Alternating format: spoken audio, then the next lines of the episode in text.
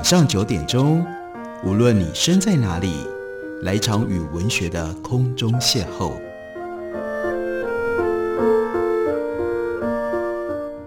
杨照谈书，邀您一同遨游文学世界，认识古今中外的经典之作。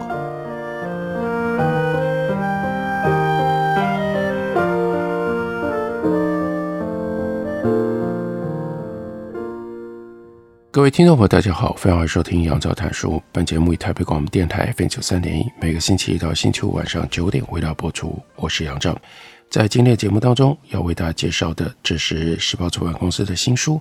书名叫做《新世界》。不过这个世界指的是 perspective，而不是 world。那为什么要叫做新世界呢？张醒金教授所写的这样的一本书，是要以艺术作为起点。来探讨东西文化交流的发展的脉络，在这本书当中，有图像、文物、文献作为切入点，提供和过去学者研究东西交流史的时候所凸显出来的不同的视角。所以，这个新世界 （New Perspective） 有双重意思，一种呢是表示在东西文化交流的过程当中，两个不同的文化体系都因为受到了外来的影响而产生了 new perspective，尤其是欧洲在十七、十八世纪受到来自于中国的种种文化现象的冲击，因而使得他们有了新的原动力去开创出很不一样的生活视觉现象。但另外一方面，这也是在告诉我们，这本书是关于东西文化交流的 new perspective。怎么个新法呢？例如说。就提到了在建筑跟城市规划上，中国京城最重要的中轴线是如何改变了欧洲人对于各种不同建筑彼此之间的安排方式有了重大的改变。这里提到了在欧洲王权史上非常重要、具有高度象征意义的凡尔赛宫。凡尔赛本来是一座小猎宫，在路易十四的主导底下做了大规模的扩建。变成了凡尔赛宫，宫殿跟庭园的兴建大概是在一六六二年到一六八九年之间，这正处于中国京城图像在欧洲流传的年代。路易十四对东方中国皇权体制的推崇，年代就影响到他对于凡尔赛宫殿的规划。他学习中国皇帝利用京城建筑跟布局来呈现君主集权体制的愿景。在此之前，法国国王。并没有固定的住所，国王们会在拥有的几间宫殿当中不断更换住处和处理国家的朝政。凡尔赛宫的兴建改变了这个传统。自此，一六八二年宫廷迁往凡尔赛之后，法国王朝就都定居在凡尔赛宫。固定的宫殿和权力新建宫殿，代表君主专政底下官僚体系的建立以及能够有效的运作。十七世纪下半期之后，凡尔赛宫就变成了欧洲专制集权体制的典范。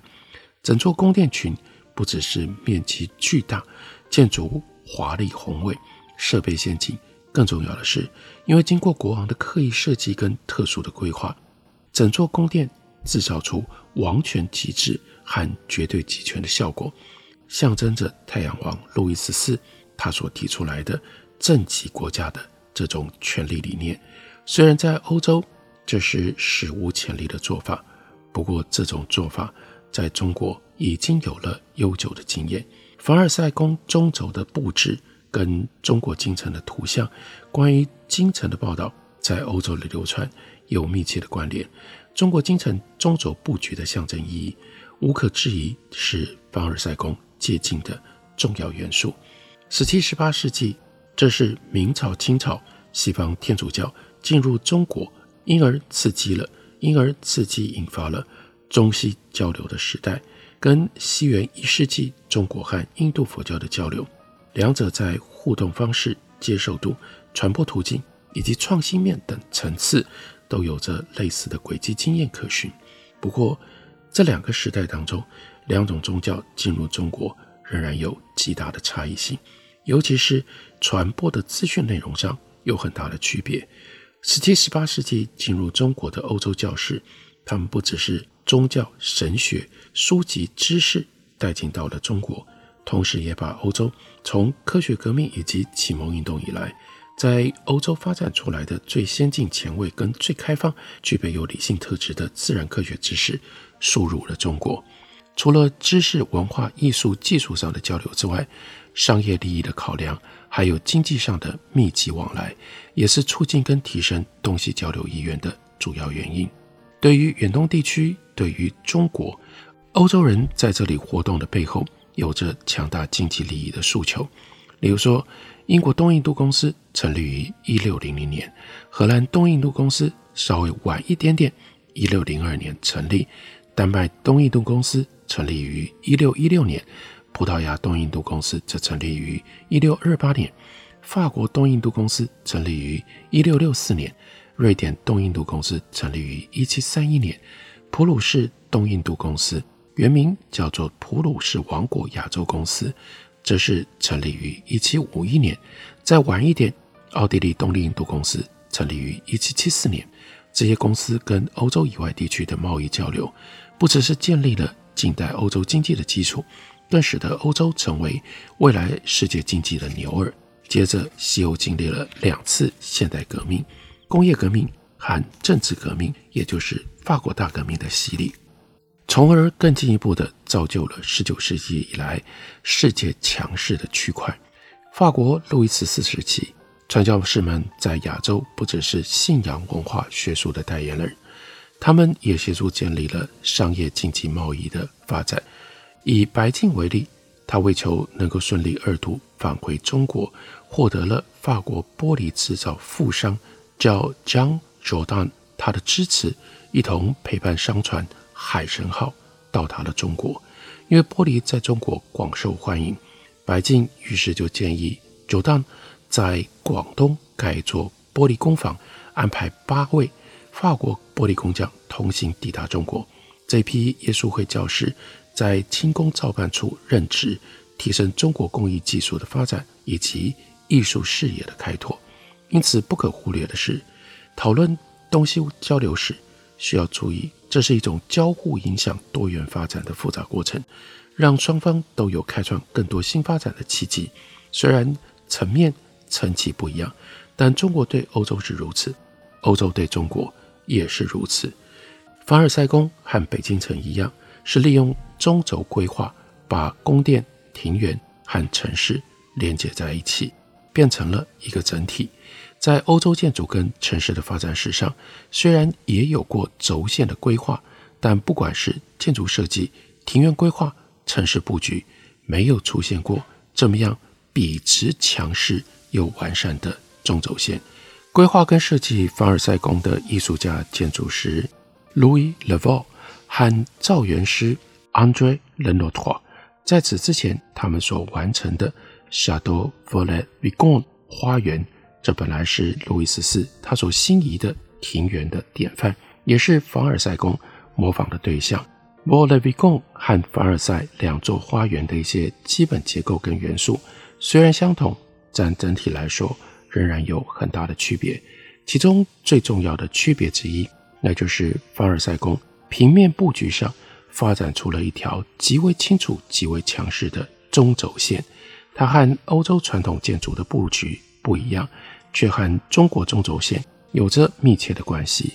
法国式的 Vaux-le-Vicomte 花园的中轴布局并不明显，主要呈现的是数学几何图形当中对称的功能，以及中央透视法下深远的视觉效果。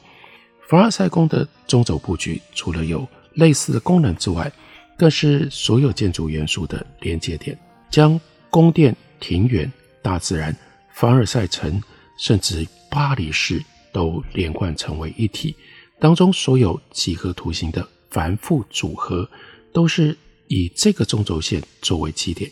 整座宫殿借着中轴线统帅全局，中轴是十字交叉点的中心，是三角形、半圆形、菱形跟锥形的。对称基点，也是实线跟八线太阳放射光芒的中心点。利用这条中轴，呈现出太阳王君权神授的政治理念以及国家一统的理想。凡尔赛宫的中轴线有三公里长，这也正好跟紫禁城内三公里左右的中轴线长度相同。凡尔赛宫中轴线是艺术精品的展示线，是最华丽的植栽花坛、最富变化的喷泉、最精致的雕像、最壮观的台阶，以及一切最具艺术价值的作品，都集中在这条轴线上。中轴线也使得凡尔赛宫整体构图主从分明，如众星拱月一般，反映政治上的主从关系。这些都和紫禁城的做法相同。中国北京紫禁城里，就作为单一建筑体而言，特别从结构的观点分析，并不特别出众，但是从总体布局来说，却是举世无双的。这是一个规模硕大无朋的宏伟布局，从南到北由中轴线贯穿，严格按照工程做法哲理的风格来建造。这种轴线设计思想的本身，就是君主和强大帝国的最佳表现。凡尔赛宫的中轴理念，如果没有和中国朝廷接触的经验，以及对于京城王者轴线的认知，法王路易十四和他的建筑师们很难凭空独自形成跟产生。尤其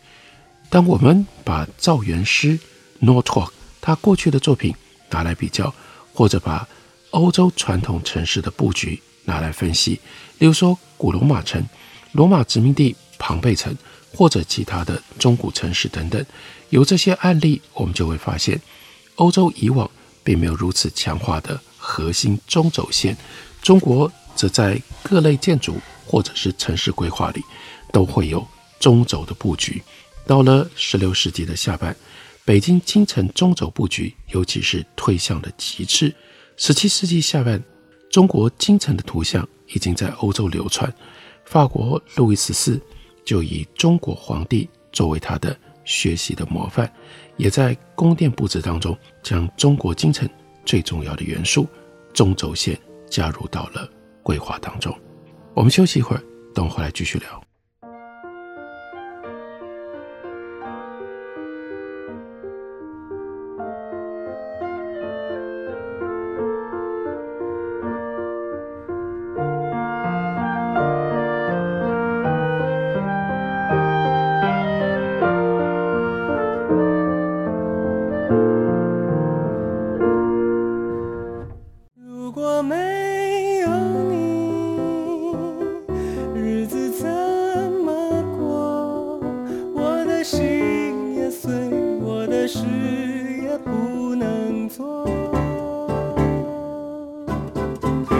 我是林俊逸，台北的好声音尽在 FM 九三点一 AM 一一三四台北广播电台。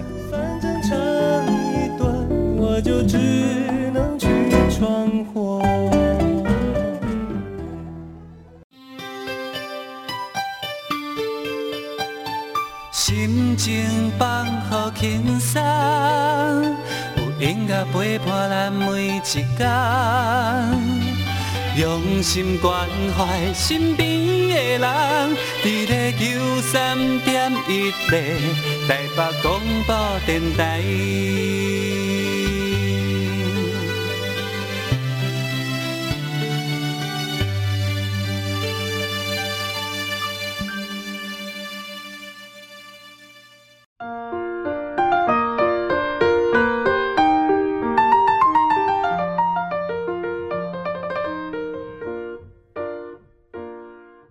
感谢您继续收听《杨照谈书》。本节目以台北广播电台 F N 九三点一，每个星期一到星期五晚上九点，为大家播出到九点半。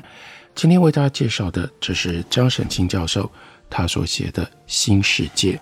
关于东西文化交流史当中有一些艺术上特别的现象，值得我们注意。前面提到了凡尔赛宫，其实是受到中国京城中轴线的影响，因而产生了很不一样的布局。除了宫殿跟城市之外，另外欧洲的园林到了十七、十八世纪就开始受到中国园林非常重要的一个观念的影响，那就是微观世界，那就是微观世界。在当时传到欧洲的记录当中，呈现出中国皇帝身为一国的统治者，但另外还有一个很有趣、很特别的身份，他们也是造园者。皇帝如何把统治的疆域以象征的方式浓缩在一个园林当中？这个中国皇家园林，也就是主政者练习执政的实验场域。这个理念被传到了日耳曼地区，被主政者，同时也是造园者，就做了更进一步的延伸跟解释。一如来自东方的报道，日耳曼主政者也把造园这个场域当作是造国的场域来予以练习，把治园当成是治国，把赵国当作是造园。日耳曼地区的开明君主公侯们，例如说 Eanhardshor 的侯王，或者是普鲁士的国王，除了效法运用向天法地为官，小中见大，移天缩地，园林是世界的缩影这些治园理念之外，更进一步的在地化、本土化，转化成为把治国当作治园，把造国当作造园的理念来予以实践，也就是把造园规划策略。跟国内治国的开明启蒙政策相结合，用开明政策的理念，把国家打造成为一座如诗如画、充满国际风情的大陵园。对于园林当中所呈现的这些概念，在中国园林发展史上很早就出现，跟世界其他大洲的园林相比较，也有比较悠久的历史发展传统。以汉武帝兴建于长安城南方的上林苑为例，院内有宫殿建筑群，宫殿外有园中之园。上林苑同时也是帝王专用的植物园、动物园和农庄一样的种植园。上林苑主要致力于要呈现天地宇宙的精神，万物都包容在这里。不管是园林平面布局空间、建筑或者是景观，都讲究包罗万象。要呈现的世界观是人神兼容、天地合融。上林苑仿自秦代的上林苑，园中有太液池，池中足有三座神山，象征中国神话传统当中东海上的瀛洲、蓬莱、方丈三座仙山。此处在中国皇室的园林，更借用园林的现实空间来展现神话当中想象美好的意象理想空间，这样微观世界。移天缩地的御苑园林设计手法，早在西元前一世纪左右，就在中国的园林当中被运用了。西元二二零到二八零年，那是三国时期，在帝王的御园当中，也用人工造出具有象征意义的中国五大名山。五岳象征了中国的领土，也开启了园林是统治疆域缩影的造园技巧。在道教的论述当中，将五岳神化，认为那是神仙居所，所以这个时候园林当中的五岳也是现实世界和理想世界的交影之处，现实世界和理想世界的交错之处。唐代大诗人王维，他在西元七五六年之后，在长安城附近建造他的辋川别业。这位以山水田园诗还有水墨山水画著称的艺术家，他就把对于诗画的美丽理想融入到他所建造的辋川陵园当中，还亲手绘制了《辋川图》，把园中二十景纳入到图中。诗人借由园林建筑展现诗画的抽象意境，把二度空间的理想转化成为三度空间的实体园林建设，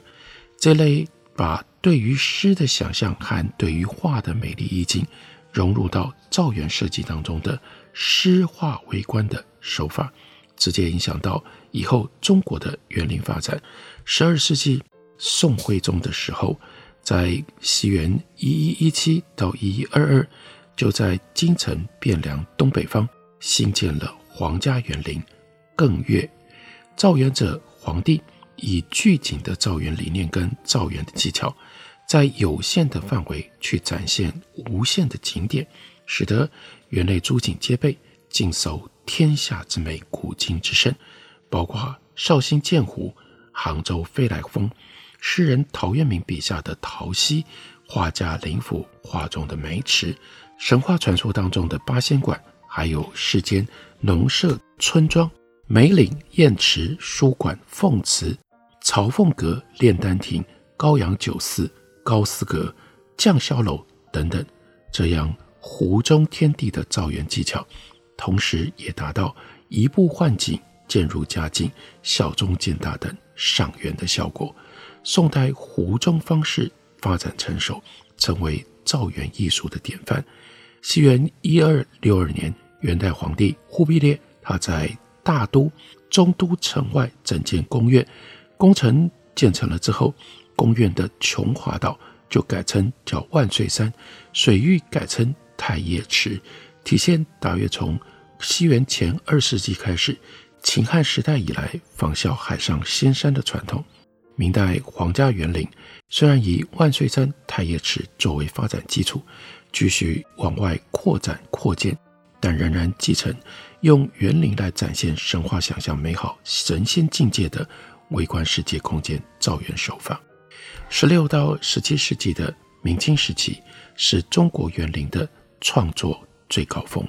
这也刚刚好遇到了欧洲人进入到中国。十六世纪以来，明代的江南私家园林兴建鼎盛，例如有名的沧浪亭、留园。拙政园、寄场园等等。清代康熙、乾隆时期是中国皇家园林兴建的活跃时期，圆明园、热河避暑山庄、畅春园都是在这个时候修建的。清代皇家园林把造园的微观世界、向天法地理念发挥到极致，也成为清代皇家园林的一大特色。大园内不但模仿自然山水，还模仿中国境内的。名胜古迹形成了园中有园、大园套小园的这种风格。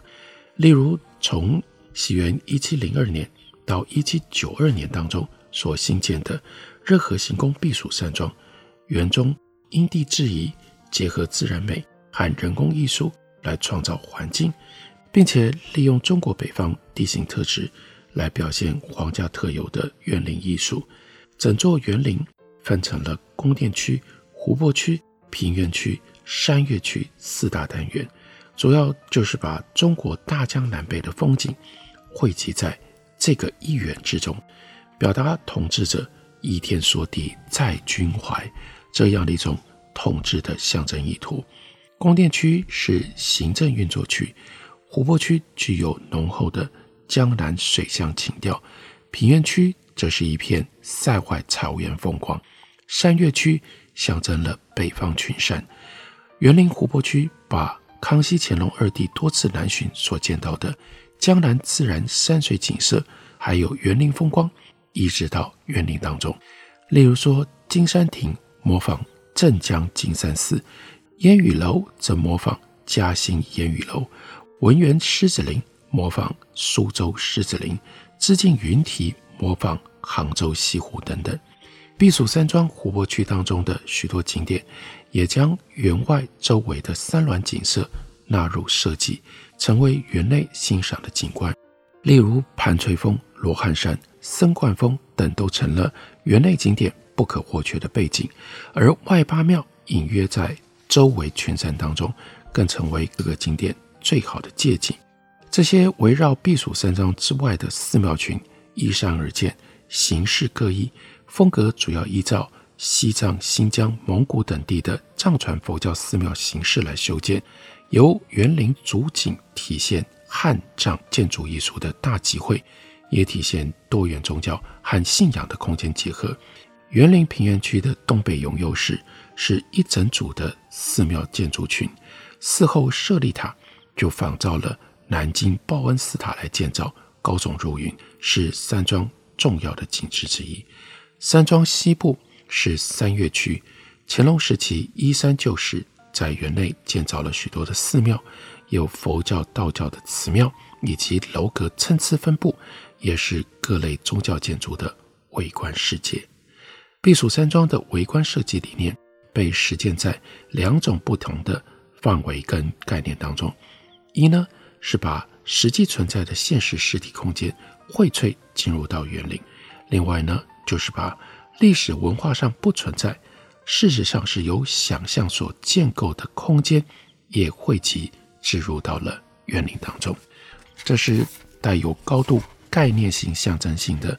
中国园林设计，它发展到最极致的时候的情况。